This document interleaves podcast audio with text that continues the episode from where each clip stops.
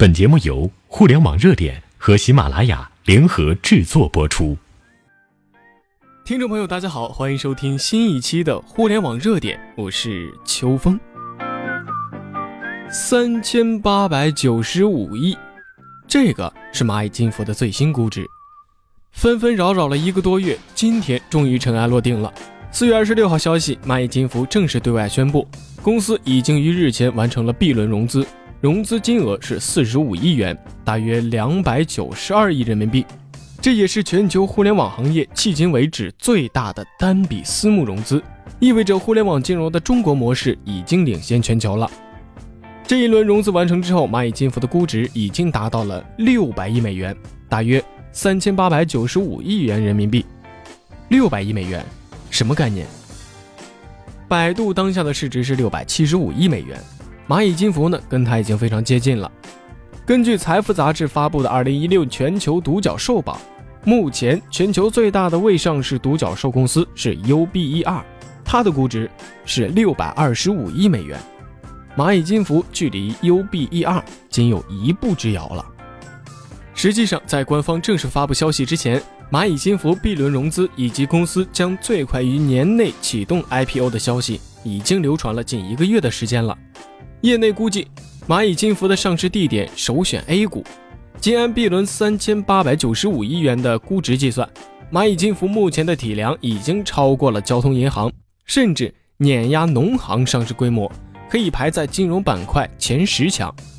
对此呢，蚂蚁金服集团总裁井贤栋二十五号在接受《二十一世纪经济报道》记者专访的时候表示，何时启动上市工作仍然没有时间表。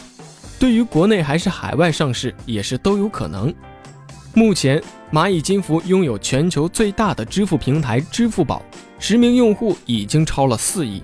同时呢，拥有中国最大的货币基金余额宝，已经为用户盈利超过四百亿。二零一五年八月，马云联手众多的汽车厂商，在手机天猫、手机淘宝等 APP 开始试水车秒贷。截止发展到今天。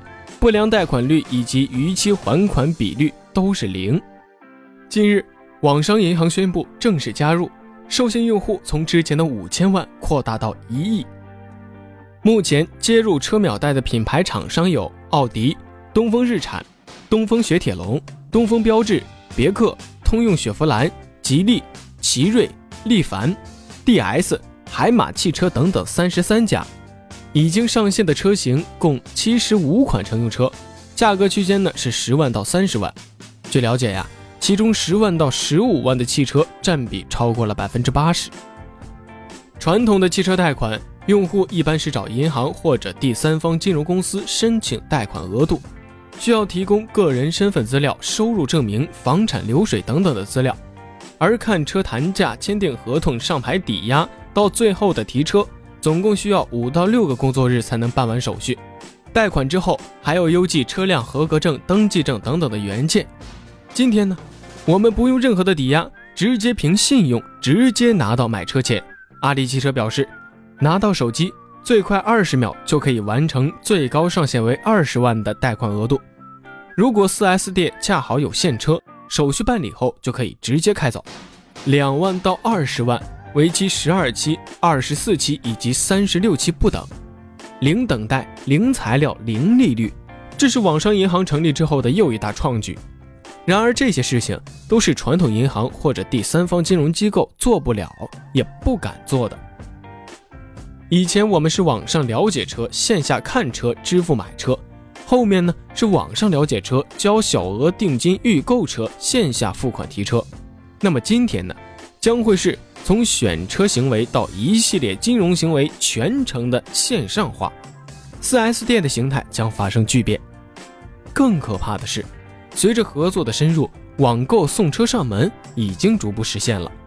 另一边，互联网汽车保养也是如火如荼的发展，4S 店的大部分功能将遭到打劫，仅剩下线下体验试车了。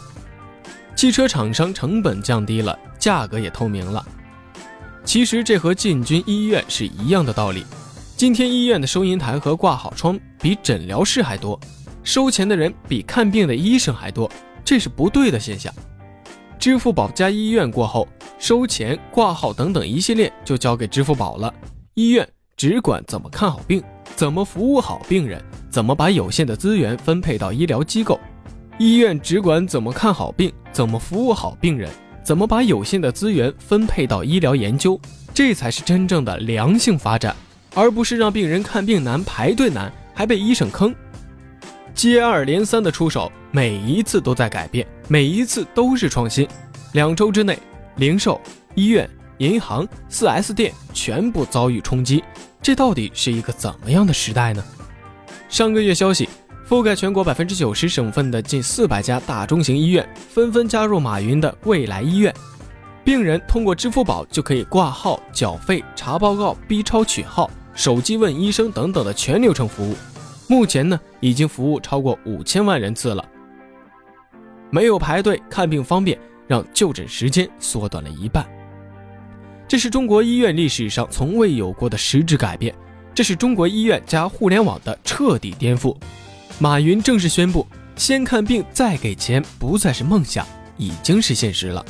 近年来，银行卡在身上，钱却不翼而飞，这类事件频繁发生。四月十号晚上，央视的曝光更是让所有人震惊：五分钟可以买一千多条银行卡信息，姓名、银行卡号、身份证号、手机号、银行密码全部一览无余。四月六号，支付宝正式上线银行卡安全险，最高赔付五十万。等同于银行破产赔偿额度，银行卡线下盗刷、ATM 机以及各种刷卡消费场景盗刷，包括在银行柜台发生的盗刷，全都保。马云保卫了银行卡，却强大了支付宝。今天我算是懂了，为什么说只有让你的竞争对手更强大，你才有可能成功。二零一六年三月十号，中国石油集团公司与阿里巴巴集团、蚂蚁金服集团在北京签署战略合作框架协议。双方约定将立足互联网平台，深化合作渠道，拓展合作领域，创新合作模式，提升消费体验，共同推动双方业务的转型升级和创新发展。如果不是利润暴跌百分之七十，实在熬不住了，可能到今天，中国石油仍然没有意识到转型，银行更是如此。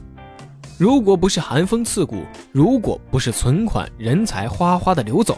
如果不是赚钱越来越难，不良越来越高，五大行可能仍然不会免掉手续费。好了，以上就是今天节目的全部内容，咱们下期再见。